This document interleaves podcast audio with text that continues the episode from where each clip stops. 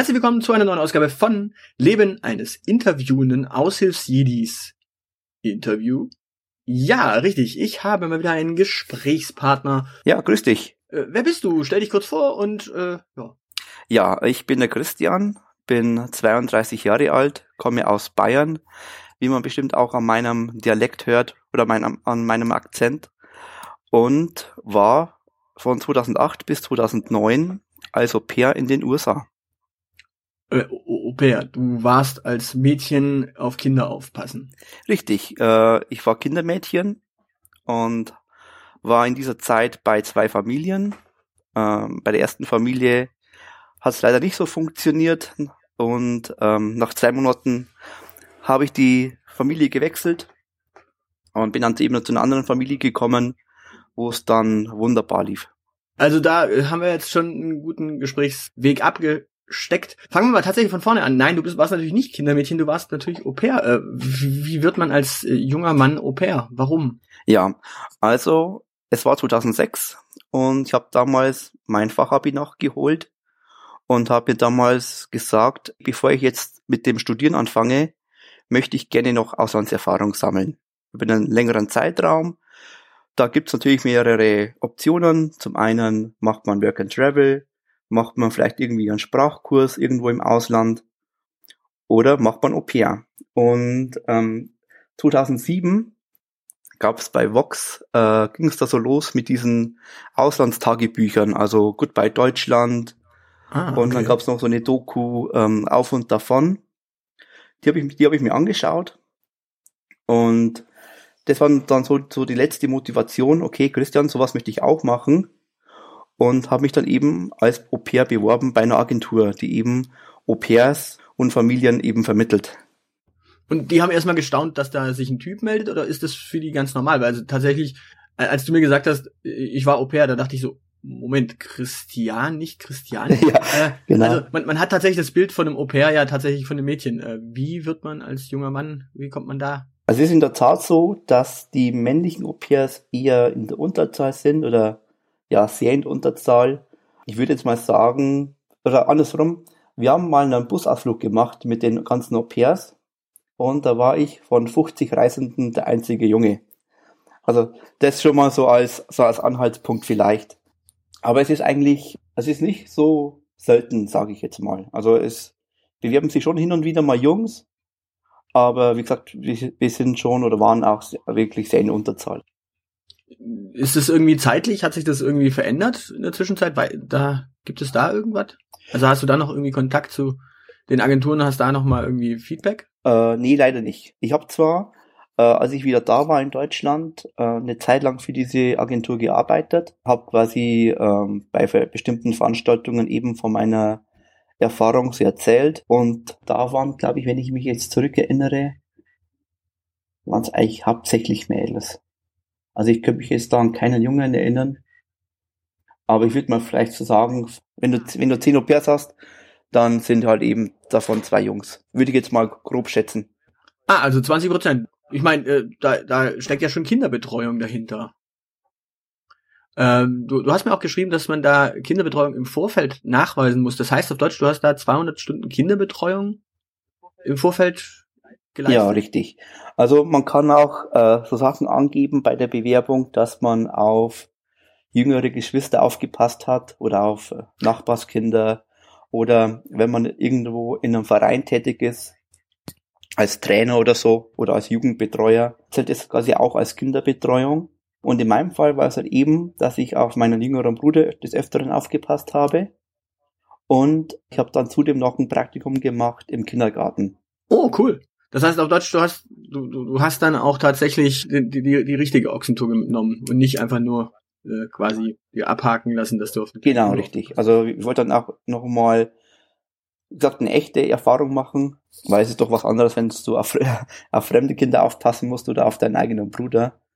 Und von daher wollte ich das auch für mich persönlich erstmal abstecken, ob das überhaupt wirklich was für mich ist, äh, diese, diese ganze Sache. Es hat mir wirklich wahnsinnig viel Spaß gemacht, dort im Kindergarten. Und von daher habe ich das, das dann auch so durchgezogen. Habe hab mich dann beworben. So ging das, das Ganze dann los. Ja gut, ich meine, 200 Stunden ist jetzt kein Pappenstiel, äh, wenn ich jetzt überlege, das sind schon fünf Wochen mindestens Kindergarten. Ja, genau. Also einiges war schon äh, die Betreuung von meinem Bruder, aber viel auch eben durch den Kindergarten. Also ich war, ich glaube, zwei, drei Wochen oder vier Wochen Kindergarten und halt Rest Bruder äh, aufpassen, ja, genau. Und dann ging es nach Amerika. Wohin genau? Bevor du zu einer Familie kommst, musst du zuerst auf die Au-pair-Schule gehen. Das Ganze ist in Bundesstaat New York, auf Long Island. Und du musst dort quasi erstmal so ein paar Kurse besuchen. Also die werden halt so allgemeine Sachen erzählt, von der Kleinkindbetreuung, also ab dem Baby, äh, dann Kindergartenalter, Schulalter, Teenie-Alter und so weiter. Da werden dir einfach so ein paar Tipps gegeben. Und dann erst Ende der Woche kommst du dann zur Familie. Dann hast du also quasi so das, das äh, einfachste Rüstzeug und dann wirst du ins kalte Wasser geschmissen. Genau, richtig. Meine Familie, also die erste Familie, war in Newton, Massachusetts. Das ist in der Nähe von, von Boston. Kannst du, kannst du den Staat nochmal sagen? Ich kann den natürlich nicht aussprechen. Massachusetts. Massachusetts. Okay. und das war eine alleinerziehende Mutter, zwei Kindern, wobei die erst, das erste Kind äh, war schon erwachsen, hat auch schon studiert und war dementsprechend auch nicht mehr im Haus, sondern ich habe auf ihren Sohn aufgepasst, der war zwölf und die waren auch recht neu, also in der Gegend. Das sind auch erst seit kurzem oder waren auch erst vor kurzem nach Boston gezogen und war eben dort die ersten zwei Monate. Die Mutter hat dann leider mitgeteilt, ähm, dass sie, also nach zwei Monaten, dass sie gerne ein anderes Au-pair möchte. Ja, wahrscheinlich ein Mädchen oder weiß man da Nee, was? Äh, Nachfolger war auch ein Junge. Ah, okay. Aber das, der Grund war einfach der, wir sind einfach nicht miteinander warm geworden. Also also wenn, wenn ich mir das so vorstelle, ich meine, ein zwölfjähriger Typ, äh, Junge ist ja tatsächlich auch schon so ein bisschen in der Pubertät. Au pair klingt doch immer eher so ein bisschen nach Babysitting und nach äh, Kidsitting und weniger nach äh, Pubertätsbegleiter. So soll es auch eigentlich sein, ja.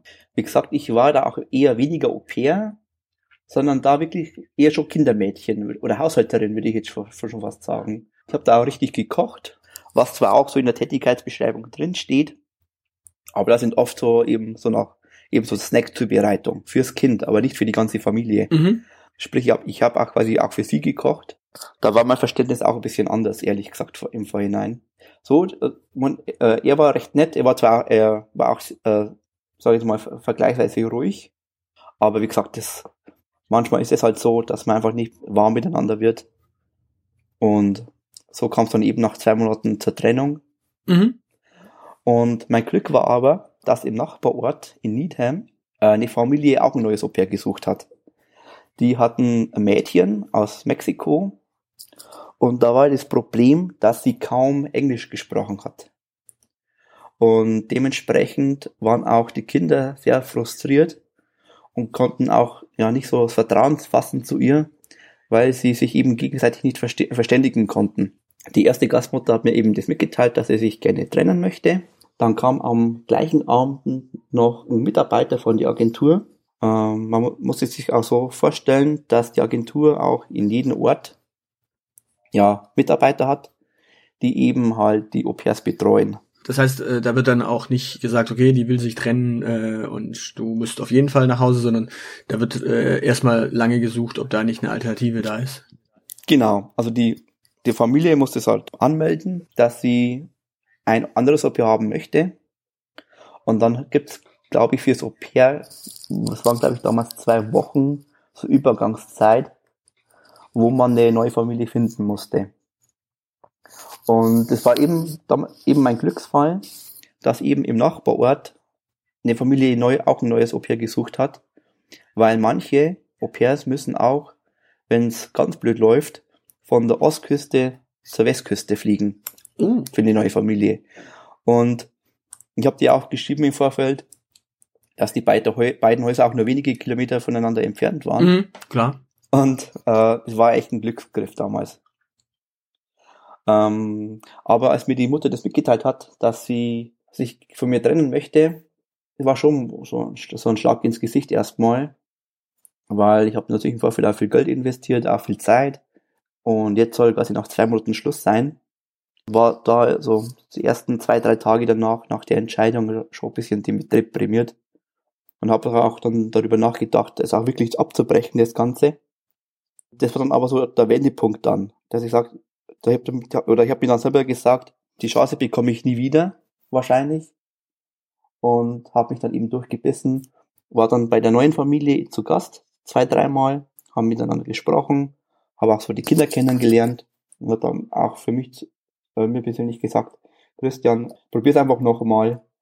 Und das war bis dato die beste Entscheidung meines Lebens, die ich getroffen habe, dass ich das Ganze verlängert habe, weil die Erfahrungen, die ich da gemacht habe, die kann man mit keinem Geld der Welt bezahlen. Erzähl ein bisschen was von der Erfahrung. Also was, was lernt man da tatsächlich für sich? Ähm, na gut, du, du lernst zum einen die Sprache besser und das Verblüffende war dann auch so gegen Ende, dass dann Englisch für mich gar keine Fremdsprache mehr war, sondern das war für mich dann wie, ja, ganz, ganz normal, dass ich Englisch spreche. Ich habe auch bei der Familie, ähm, oder bei der Familie auch die anderen Familienmitglieder kennengelernt, Opas, Omas, Brüder, Cousinen, bin mit der Familie auch gereist. Wir haben im Sommer einen Roadtrip gemacht von Boston nach Cleveland, Ohio. Das war auch ziemlich witzig. Du lernst unheimlich viele Leute kennen aus oder aus anderen Ländern. Wo hat man denn sonst auch so die Möglichkeit, dass man, keine Ahnung, Leute aus Schweden, aus der Schweiz, Frankreich und so weiter halt einfach kennenlernt. Und ja, einfach so das ganze Leben einfach in Amerika, die ganzen Leute, ich habe mich da einfach pudelwohl gefühlt dann am Ende. Ja, klopfen wir doch mal die Klischees ab. In Amerika sind alle äh, total Burger versessen und man wird dort dick. Ja? ähm, nein, ich habe sogar 15 Kilo abgenommen. Oh, okay. also selbst zu meiner eigenen Verwunderung eigentlich. Also ja, es gibt viele Fastfood-Läden natürlich, aber die zweite Familie, bei der ich war, die haben jeden Tag frisch gekocht. Also gab's auch gesunde Sachen wie Gemüse, Hähnchen, und kommt halt drauf an, ja, ob man jetzt äh, selber kocht oder ob man wirklich halt jeden Tag dann zu McDonalds geht oder zu Wendy's. Da muss man, muss man schon, dann schon aufschauen, ja. Zweites Klischee, alle haben da eine Schusswaffe und rennen wie irre durch die Gegend. Stimmt natürlich auch nicht. Stimmt auch nicht. ähm, wobei, es kommt natürlich drauf an, wo man ist in Amerika. Ich war ja auch, äh, dann als ich zum Studieren angefangen habe, für ein halbes Jahr äh, in Missouri äh, für ein Auslandssemester und da ticken die Leute ganz anders. Also da hast du wirklich teilweise wirklich die Cowboy-Mentalität, die du jetzt so in Massachusetts oder so in, in der Boston eigentlich nicht so hattest. Ja, Boston stellt man sich ja auch tatsächlich eher so ein bisschen altbritisch vor, während äh, Missouri ja eher so äh, schon wilder Westen wahrscheinlich. Ja, richtig. Das, das kommt eigentlich, ist eigentlich ein guter Punkt. Äh, Boston ist ja auch Bildungsstadt. Weil du hast ja dort Harvard, hast du dort. Mhm. Also Elite Colleges. Boston ist auch sehr sportverrückt. Ja, Basketball, Celtics, äh, kennt man. Richtig. Äh, New England Patriots, mhm. die äh, Red Sox, äh, Baseball und dann noch die Boston Bruins im Eishockey. Genau, ja. Also wirklich total sportverrückt. Und kann man wirklich nicht vergleichen jetzt mit Missouri. Fußball, äh, gibt's da das auch in Fußball gibt's auch noch, Boston? klar. Äh, die, wie heißen sie? Die New England? Nee, weiß ich jetzt gar nicht. Keine Ahnung, aber ich meine, für jemanden aus Bayern ist ja Fußball auch immer so ein bisschen. Ja, stimmt. aber, aber jetzt nicht vielleicht der Verein, an den du denkst. Äh, ich denke da an Nürnberg, 60, irgendwie die guten Vereine halt. Ja, genau. Also du hast schon einen genannt. Das passt schon. 60? 60? genau, ja. Oh, du leidest mit mir. Ja, ich leide. Ah, ja, ich fahr, äh, ich habe demnächst vor, nach München zu fahren und mir ein Viert Viertligaspiel anzuschauen. Also ja. Ah, cool. ja. Na, ich war Anfang der Saison beim äh, DFB-Pokal gegen Ingolstadt. Oh, schön. Ja, war ziemlich geil, ja. War, war das erste Mal Grünwalder Stadion, wo die erste gespielt hat. Also ich war schon ein paar Mal bei den Amateuren, als sie noch die Amateure waren. und ähm, ja, ist schon cool. Also es ist schon tolle Stimmung im Stadion. Zum Thema Stimmung, auch in Amerika, Sport begeistert, nicht nur äh, mitbekommen, sondern auch geschaut? Ja, bin großer Eishockey-Fan, neben Fußball. Ah. War auch des Öfteren bei den Boston Bruins zu Gast. Ja, ist schon ein tolles Erlebnis. Vor allem das erste Spiel, das ich gesehen habe, NHL, war gegen die Detroit Red Wings und war schon echt ein tolles Erlebnis. Weil es auch schon lange auf meinem auf meiner To-Do-Liste stand, einmal ein NHL-Spiel anzuschauen. Den Wunsch habe ich mir dann, e-, dann, eben auch erfüllt damals. Und davon wird man reich, von dem Au-pair-Ding. Ja, du wohnst dort bei freier Kost und Logis und du bekommst wöchentlichen Taschengeld von, damals waren es so um die 176 Dollar, glaube ich, pro Woche. Und mittlerweile sind sie, sind sie bei knapp 200 Dollar pro Woche. Ah, okay, dabei kann man ja, davon kann man ja eigentlich durchaus leben. Ich meine, bei Kostologie, ja. Ja, also ich bin wirklich durch, gut durchgekommen. Ich hatte am Schluss auch noch so, glaube knapp 1000 Dollar übrig und habe mir dann auch für, für mein Studium dann auch eine Spiegelreflex gekauft. Also man kann echt wirklich gut davon leben. Und du bist 2009 dann zurückgekommen, also warst ein Jahr da. Genau. Und danach bist du dann in die Pädagogik gegangen, um pädagogisch zu studieren und Kinderbetreuung zu machen und zu bilden. Äh, nein, habe ich nicht. ähm, ich wollte schon immer irgendwas mit Medien machen und habe mich dann für ein, für ein Medienstudium entschieden an der Hochschule Ansbach. Der Studiengang nennt sich Multimedia und Kommunikation. Und es ist ein Studiengang, der sich mit allen Medienbereichen auseinandersetzt. Von Journalismus, Film, 3D-Animationen, Fernsehstudio, also alle Bereiche, die irgendwas mit Medien zu tun haben. Und da hast du dann einen Abschluss gemacht und bist jetzt Medienschaffender. Genau, ich habe dann 2012 oder 2013 offiziell meinen Bachelorabschluss gemacht und arbeite jetzt als UI-Designer und habe mich dann letztes Jahr dazu entschlossen, oder letztes Jahr äh, 2016 muss ich sagen, dazu entschlossen, noch einen Master draufzusetzen. Das Thema Au pair kommt jetzt dann irgendwie auch noch damit rein oder ist es einfach nur eine schöne Erfahrung gewesen? Das war eigentlich nur eine schöne Erfahrung. Wie gesagt, ich wollte ja, als ich das Fachabi gemacht habe, habe ich gesagt, okay, ich möchte in meinem Leben einmal im Ausland arbeiten habe dann eben diese Auslandserfahrung gemacht von 2008 bis 2009. War dann eben nochmal während dem Bachelorstudium nochmal für ein halbes Jahr drüben und es war einfach eine schöne Erfahrung. Dann räume ich dir jetzt noch eine Minute ein, in der du einfach mal schamlos Werbung machen kannst, wofür auch immer du möchtest. ja, dann, ähm, ich werde jetzt demnächst mit meiner Masterarbeit starten und ich möchte mich mit dem Thema E-Sports beschäftigen. E-Sports ist quasi das professionelle Spielen von Videospielen wo man eben Preisgelder gewinnen kann und möchte ein Web-TV-Format konzipieren, in dem ich über E-Sports sprechen möchte.